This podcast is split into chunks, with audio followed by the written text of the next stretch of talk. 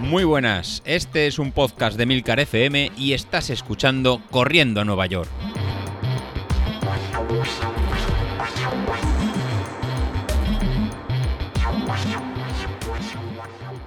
Hola a todos y bienvenidos al podcast de los miércoles, el episodio pirata de la semana, bueno, el pirata o el fantasma, porque últimamente por aquí no se me ve el pelo. Y es que yo no sé si es que en 2022 entré con el pie izquierdo o es que a lo mejor no me comí las uvas a tiempo, pero está claro que algo no debía hacer bien o a lo mejor es que alguien me ha echado un mal de ojo, me ha mirado un tuerto o alguno de mis compañeros de podcast tiene una muñeca vudú de mi persona a la que está ahí, venga a clavarle agujas, venga a clavarle agujas con y aquí, si me tengo que poner a sospechar, sabemos de uno que va rajando muy mal de los compañeros. Yo no quiero decir nada, pero aquí todo se sabe.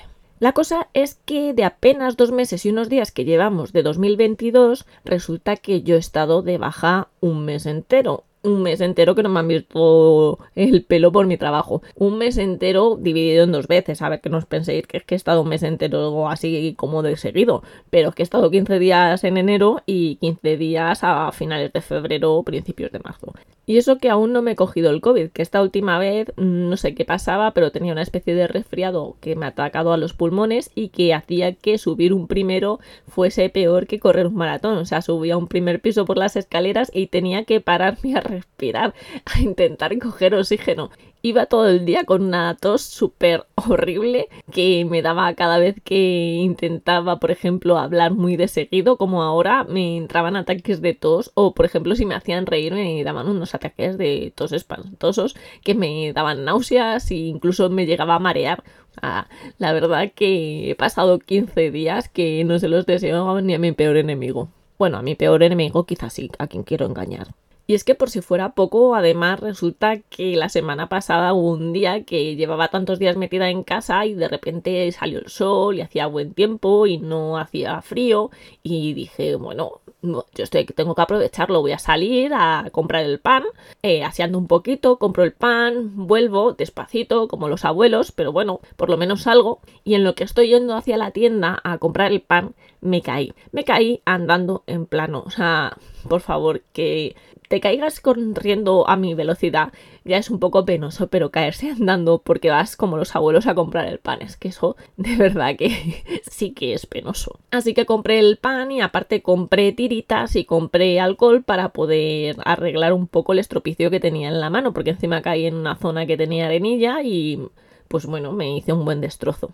Y al día siguiente, el miércoles, además fui al hospital y me hicieron una placa y vieron que mis pulmones estaban bien, lo cual por lo menos me quitó un poquito de peso de encima porque estaba bastante preocupada y el antibiótico parece que empezó a hacer efecto y cada vez tosía menos, así que según se iba acercando el domingo y me iba encontrando mejor, en mi cabeza iba entrando la idea de que podía a lo mejor acercarme a ver un poco el ambiente, a trotar un poco en la carrera a la que me había apuntado el domingo, que era las 6 horas de hortaleza.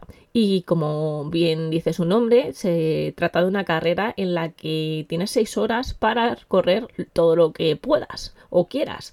Y eso es lo que pensaba yo hacer, intentar 45 minutos, una hora, haciendo cacos y ver cómo me encontraba. Esa era la, la primera idea, la idea fundamental, el ver cómo me encontraba porque llevaba mucho tiempo sin correr. Y es que además de llevar mucho tiempo sin calzarme las zapatillas, es que ni siquiera había llevado una preparación específica antes, porque como os he contado, llevo prácticamente dos meses que no levanto cabeza, con lo cual tampoco he corrido mucho en los últimos dos meses. Y no tenía una preparación, mis piernas no estaban preparadas, encima estaba con los pulmones destrozados hacía tres días. Y así me presenté de repente el domingo en el parque de Valdebebas con la idea simplemente, pues eso, de hacer cajos 45 minutos y si me encontraba bien y si el ambiente estaba bien y había amigos y gente que conocía, pues al final a lo mejor pues quedarme un rato animando o trotar un poquito más o pues seguir un poquito andando, pero se me fue de las manos. Se me fue de las manos, no sé si es porque soy una cabezota como me dicen en el grupo de Telegram, para los que no lo conozcáis, tenemos grupo de Telegram, buscarnos como corriendo a Nueva York y pues eso, que se me fue de las manos, que en realidad yo iba a correr solamente 45 minutos y acabé haciendo cacos 6 horas, bueno, en realidad 6 horas 10, porque lo que tiene de esta prueba es que si pasas por la línea de, de salida, que es donde se te va marcando la vuelta, pues si pasas por esa línea antes de las 6 horas puedes dar otra vuelta entera. Y entonces es lo que hice, pasé antes de las 6 horas y cuando quise llegar a meta eran 6 horas 10 en realidad tampoco os voy a engañar, que yo me llevé geles para correr 6 horas. O sea, mm, sabía que no iba a poder correr 6 horas, pero yo me preparé como si fuese a hacerlo. Con la idea de correr 45 minutos. Bueno, hacer cacos 45 minutos, pero yo me llevé por si acaso. O sea, yo soy una chica previsora. Y estas cosas, pues, pues a lo mejor pues tú empiezas que te vas a tomar una copa y vuelves al día siguiente. Esto no sé, nunca se sabe cómo, cómo acaba. Para que os hagáis una idea de la carrera, es una carrera dentro de un parque mmm, con un terreno muy agradable para correr, que es bastante firme, aunque tiene algo de gravilla. Un recorrido de dos kilómetros y pico por vuelta y dos modalidades, la modalidad individual, que es para correr las seis horas seguidas, y una modalidad por equipos en las que se van pasando un testigo, que en este caso es un chip en una zapatilla, y pues, pues van dando vueltas por equipos, dándose los relevos. Lo bueno es que había mucha animación, porque claro, los equipos siempre están ahí, siempre están animando, no solamente a los de su equipo, sino también a, sobre todo a los que hacíamos carrera individual. Y además estábamos los demás corredores individuales, que la verdad que entre nosotros también había muy buen rollo cuando nos adelantábamos, bueno, más bien cuando me adelantaban porque yo era de las últimas. Había tres baños químicos a mitad del recorrido y cuando ya prácticamente estábamos terminando la vuelta, y empezar una nueva. Estaba el habituallamiento de los individuales, que era una mesa muy larga por la que podías pasar a ambos lados y esa mesa estaba dividida en muchos segmentos, cada uno tenía puesto el número de dorsal y colocabas lo que tú creías conveniente que tenías que recoger o dejar en, en cada vuelta.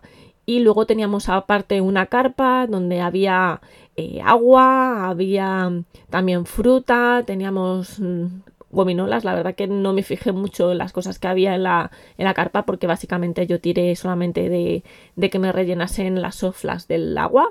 Y luego, además, a partir de la una había paella eh, para todos los, los que estábamos inscritos. Así que la verdad que era bastante completo. Lo que pasa que yo la paella la dejé ya para el final del todo cuando terminé las seis horas. Porque la verdad que no, no me entraba a comer y seguí andando trotando eh, con el estómago lleno. En mi zona de la mesa de habituallamiento pues había dejado una caja, esa caja tenía eh, varias cosas que podía necesitar quizá si ocurría algún percance, por ejemplo llevaba un gel antirrozaduras, llevaba un gel frío, llevaba compitampollas, Llevaba otros calcetines de repuesto por si acaso. También tenía unos manguitos porque el día estaba bastante frío. No sabía si en algún momento por estar andando iba a necesitar abrigarme un poco más y por lo menos ponerme unos manguitos. Y además de los manguitos tenía las camisetas, tenía un par de camisetas más no sabía si iba a chispear o si iba a llover porque el cielo estaba pues un poco nublado la verdad a ratos y lo suyo era pues llevarse alguna prenda para cambiarse por si acaso eh, con su bolsita de plástico para que todo estuviese seco. Además, fuera de la caja, para cogerlo rápidamente, dejé a la vista los geles que iba a poder utilizar. Me llevé dos geles de Maurten con cafeína y luego me llevé hidrogeles de Victoria Endurance. Me llevé dos sin cafeína y uno con cafeína. Y además me llevé un gel de absorción de absorción rápida de Victoria Endurance, el Energy Up de sabor mojito. Y la cosa de cómo gestioné la carrera es que empecé trotando, iba trotando, me encontraba bien y seguí trotando el tiempo que aguanté, que fue como hora y media, trotando de seguido. Y a la primera hora me tomé un gel de absorción rápida. Eh, a las dos horas me tomé el de Mountain, a las tres horas uno de Victoria Endurance, a las cuatro el de Mountain, a las cinco el de Victoria Endurance y a las cinco y media me tomé el de Victoria Endurance eh, de, absorción, de absorción rápida.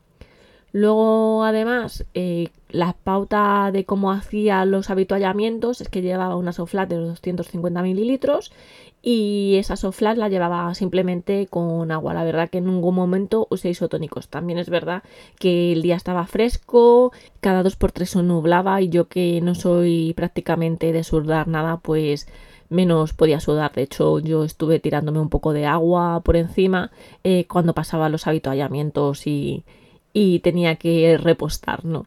Lo que hacía es que cada dos, tres habituallamientos me paraba y les pedía que me rellenasen el soft flash de agua y seguía. Si era cada dos o cada tres, básicamente se diferenciaba en el hecho de cuánto me duraba el agua o si me tenía que tomar un gel. Si me tenía que tomar un gel, aunque a lo mejor me quedase todavía un poquito de agua, pues pedía otra vez que me rellenasen y a lo mejor daba dos vueltas en vez de dar tres vueltas. Respecto a la ropa, en realidad me cambié más o menos cada dos horas de camiseta. En total usé tres camisetas y la primera vuelta y la última la di con manga larga porque ya la primera porque hacía mucho frío cuando salimos y hasta que entré en calor pues necesité darme prácticamente la, la vuelta de los dos kilómetros y cuando ya estaba llegando a la mesa me quité, me quité la, la, camiseta de manga larga que llevaba encima y la dejé en mi, en mi mesa de mi habituallamiento y luego la recogí eh, en la última vuelta y lo que hice fue ponérmela y, dar con ella la vuelta porque, claro, estaba ya eh, sobre todo andando y hacía fresquete. Para, para ir andando te podías quedar frío. Ya os he contado cómo me organicé en el tema de habituallamientos y en el tema de cambios de camisetas y ahora me falta contaros cómo organicé mi carrera desde un punto de vista psicológico. Y es que este es el punto más importante de una carrera de este tipo. Muchas veces por un tema psicológico al final acabamos abandonando. Y yo me encontraba bien físicamente, es la verdad, no me encontraba mal, no estaba tosiendo, que era lo que me preocupaba en realidad. Lo que me preocupaba era que de repente me diese un ataque de tos. Y claro, yo al final llevaba el Ventolin, pero eso iba a ser el final de mi carrera, pero eso no se dio en ningún momento. Y como no me encontraba mal, pues tenía que saber gestionar las fuerzas. De hecho, hubo un voluntario que cuando llevaba cuatro horas así me dijo, qué bien se te ve, qué bien lo estás gestionando. Y la verdad que eso me motivó mucho. Tenía claro que yo no iba a poder estar dos horas corriendo seguidos, así que cuando llevaba ya una hora y media, aunque me encontraba bien físicamente y podía haber seguido corriendo un poquito más, no me quise forzar y entonces a la hora y media empecé a trotar. ¿Qué hacía? Pues básicamente las subidas las trotaba. Había eh, un par de subidas y lo que hacía era trotarlas y luego ya ya no si cuesta abajo, pues corría y, y, trotaba despacito. En realidad iba trotando pues a 8 y pico, 7.50, una cosa así. Y, y la verdad que de esa forma no me cansaba porque recuperaba bastante bien eh, en las subidas y las bajadas pues más o menos se me estaban dando bien. Así que eso lo llevé prácticamente todas las horas, menos ya las últimas vueltas que iba muy cansada y es verdad que alargaba un poquito más el hecho de estar andando y cada vez corría menos, claro. Y la verdad que tenía la cabeza muy entretenida porque yo pasaba por la meta y ahí estaba contador de kilómetros que era el speaker y al cual conozco.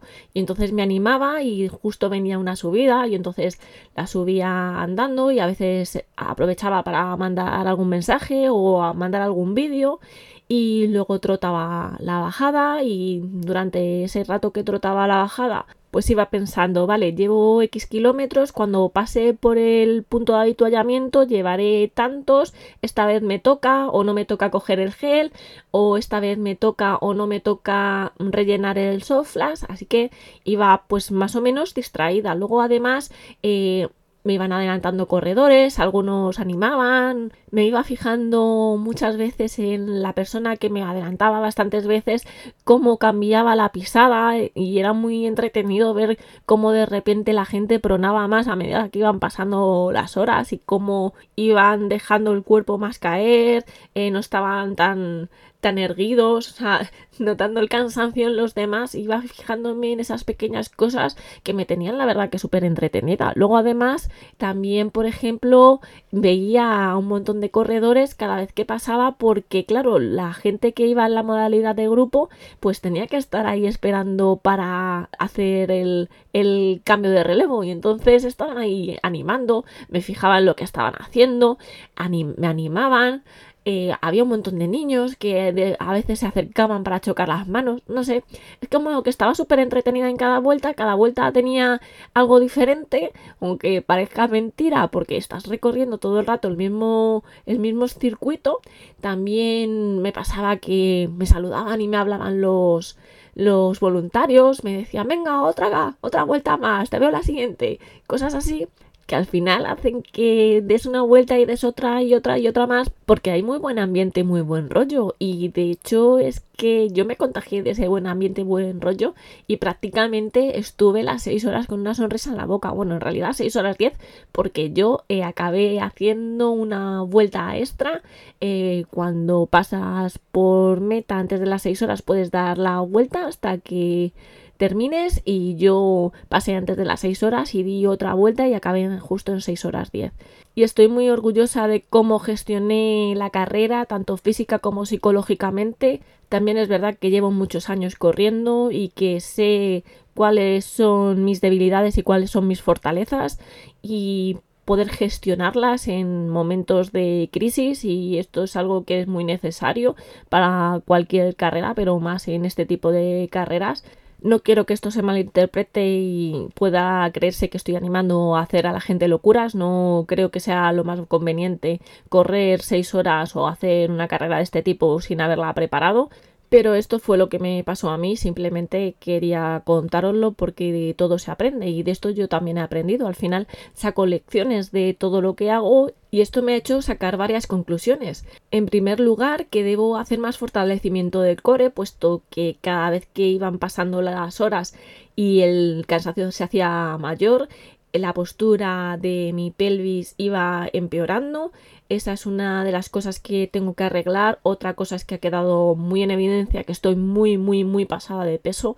Y eso es algo que simplemente en las fotos de la carrera queda más que evidente. Al final es normal porque los dos últimos meses prácticamente no he corrido nada, he estado mucho tiempo parada, pero parada estar en cama, cama, sofá, sofá, cama. Y no solamente no es corrido, no he hecho nada de ejercicio, eh, además he comido mucho, he picoteado porque estando en casa al final acabas picoteando, te entra ansiedad y a mí me da por comer y al final pues se ha sumado más kilos a los kilos de por sí que ya traía de enero que ya iba subida de peso. Así que esa es la segunda cosa que tengo que cambiar. Tengo que bajar kilos por el bien de mis articulaciones y el, y el bien de, de mis pies y tengo que hacer ejercicios de core y hacer ejercicios de fortalecimiento en general, aunque la verdad que no me puedo quejar cómo se han portado mis piernas porque tengo una sensación normal de haber corrido un maratón, o sea, nada por encima de lo normal. Bueno, por encima de lo normal para mí sí, porque normalmente yo no tengo agujetas, pero vamos, que puedo subir y bajar escaleras, eh, me muevo más o menos con normalidad, entonces Tampoco es algo que me pueda, me pueda quejar del fortalecimiento de piernas, pero aún así eso hay que mantenerlo. Y además, pues es verdad que me molesta un poco la rodilla, pero es la rodilla en la que me caí justo donde está la herida. Entonces lo achaco a la propia herida y no lo achaco al andar, correr, trotar seis horas, porque la otra rodilla está bien. Así que bueno, es algo a mantener que estoy haciendo relativamente bien y que aún así además va a mejorar en el momento que pierda, que pierda peso.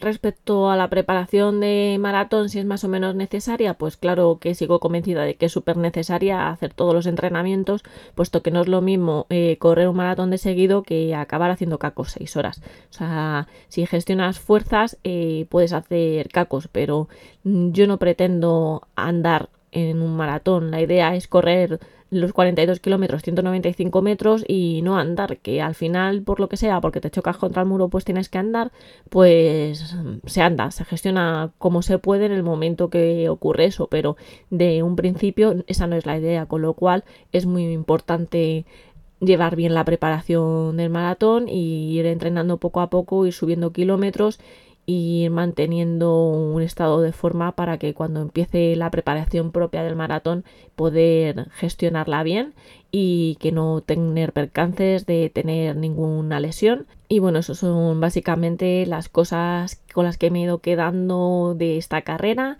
y seguro que si le vuelvo a echar la vista atrás y, y analizar de nuevo cosas, seguro que saco más conclusiones. Por último, esta mañana puse un mensaje en el grupo de Telegram para ver si alguien quería que explicase o contase algo específico sobre esta carrera y Javier Hernández me dijo que eh, podía abrir el debate sobre el hecho de correr grandes distancias eh, a ritmos superiores a 6.30 y él me escribía que no lo veía beneficioso. Pues yo voy a contar mi opinión como corredora de más de 6.30. Eh, la cosa no es que sea beneficiosa, o sea, eh, es imposible que eso sea beneficioso. Correr 6 horas no beneficioso, ni a 6.30, ni a 4, ni a 3, ni a nada. O sea, correr 4 horas, 5 horas, 6 horas, 7 horas, eso no es beneficioso. Hacer ultras no es beneficioso. O sea, no nos engañemos, no es beneficioso para nuestro organismo. Otra cosa es que sea perjudicial o más perjudicial. Es más perjudicial correr una carrera a 6.30 que a 4. Pues es que el problema que yo veo aquí es que cada uno lo ve desde su punto de vista y desde dentro de su cuerpo. Y claro, para una persona no es lo mismo correr a 6.30 que correr a 4, dependiendo del cuerpo en el que habite. Ya lo he contado más de una vez y es que yo si me preparo bien la maratón, ya sea para 4 horas 22, que es lo que tengo de mejor marca personal, o cuando lo he tenido que correr en 5 horas, ya sea porque mi cuerpo en ese momento no daba para más, o porque simplemente eh, era el globo de, de las 5 horas del maratón, pues yo la mayoría de mis maratones luego no he tenido agujetas. He corrido 5 horas y he estado mm, al día siguiente perfecta, sin agujetas y sin molestias siquiera en las rodillas. Cuando otros corredores terminan de hacer una maratón y no son capaces de subir un bordillo con un poco de decencia. Y es que cada cuerpo es diferente, cada musculatura es diferente, pero es que además cada corredor hemos gestionado de diferente forma la carrera y además de diferente forma la planificación y el fortalecimiento de nuestras piernas. Y algunos pensaréis que a lo mejor puedo tener la musculatura aparentemente perfecta, no tener agujetas y sin embargo que me hagan unos análisis y que salgan mal. Pues resulta que para mm, sorpresa mía hubo un año que hice una maratón y a los dos días resulta que tenía unos análisis de sangre y salieron totalmente perfectos. Pero totalmente perfectos. Yo pensaba que iban a salir algunos resultados extraños porque lógicamente hay un desgaste muscular y eso se tiene que ver reflejado en el propio análisis pero dos días después los análisis salieron perfectos, que ni siquiera la creatina quinasa, que es la que demuestra un fallo muscular dentro de un análisis sanguíneo, ni siquiera estaba elevada, o sea, estaba en los rangos normales y los rangos normales que tengo cuando no hago un maratón. Entonces, lo que queda demostrado es que para mí según mis características físicas, musculares, metabólicas, no es tan complicado, no es tan malo correr una larga distancia como a lo mejor lo es para otra misma persona correr a 5 un maratón. No es lo mismo muscularmente para mí correr a 6.30, a 7 un maratón que una persona a 5. Es que va a depender mucho de muchos factores es que si lo pensáis un poco, si todos nos funcionase igual el cuerpo, pues todos podríamos correr un maratón en dos horas y poco, ¿no? Porque total, eh, al final, si llevásemos la misma alimentación, hiciésemos el mismo entrenamiento, pues se supone que debería de ser así. Y no, no es así. O sea, por más que yo me ponga, en mi vida voy a correr un maratón por debajo de las tres horas. Pero es que ni por debajo de las tres horas ni por debajo de las cuatro, porque mi cuerpo no es así. Mi cuerpo funciona de otra forma. O sea, es como intentar comparar un coche de carreras con un utilitario. O sea, al final los dos sirven para desplazarse, pero ni el desgaste ni el mantenimiento van a ser el mismo te va a dar igual, incluso dentro de dos utilitarios. Eh, no va a ser el mismo el desgaste y el mantenimiento porque además también depende de la conducción que tú realices.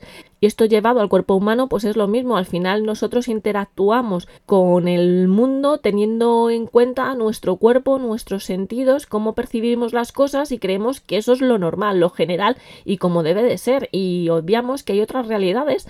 Y por ejemplo, pues hay gente que a lo mejor no ve los colores como la mayoría de la gente las vemos. Y eso no significa que no existan los daltónicos o que ser daltónico sea malo. Lo que es malo en realidad es obviar tus características físicas e intentar eh, hacer algo que está por encima de tus posibilidades, por encima de tus capacidades y por encima de lo que has entrenado. Y hay que desterrar esa creencia general de que los que nos vamos por encima de las cuatro horas en un maratón es que no nos hemos esforzado lo suficiente, no lo hemos preparado lo suficiente y esas cosas que muchas veces dice la gente que baja de las cuatro horas con total facilidad porque para gente como yo, aunque nos esforcemos mucho, aunque hagamos un plan eh, de maratón eh, súper preparado, eh, hecho a conciencia para nosotros por unos buenos entrenadores, yo he entrenado con dos maratonianos que han sido campeones de España de maratón, no nos da el cuerpo. O sea, es que no, no da para más. Por más que comas bien, la alimentación la lleves bien, por más que el entrenamiento lo lleves perfecto, es que no hay de dónde tirar, señores. Así que en resumen lo que creo es que todos deberíamos de darnos cuenta de que nuestra realidad propia no es la realidad de todo el mundo y que eso hace que lo que a nosotros no sea perjudicial para alguien a lo mejor no lo es tanto. Y bueno, pues eso es todo. Eh, espero que en el grupo de Telegram pues charlemos un poquito sobre este asunto. Se me ha ido el podcast mucho. Debe ser porque hacía muchísimo que no hablaba tanto. Y bueno, pues espero que tengáis una buena semana llena de entrenamientos. Felicidades a los que corristeis la maratón de Bilbao, que espero que tengáis las piernas al menos como yo. Y nada, un beso a todos y nos seguimos leyendo. Chao.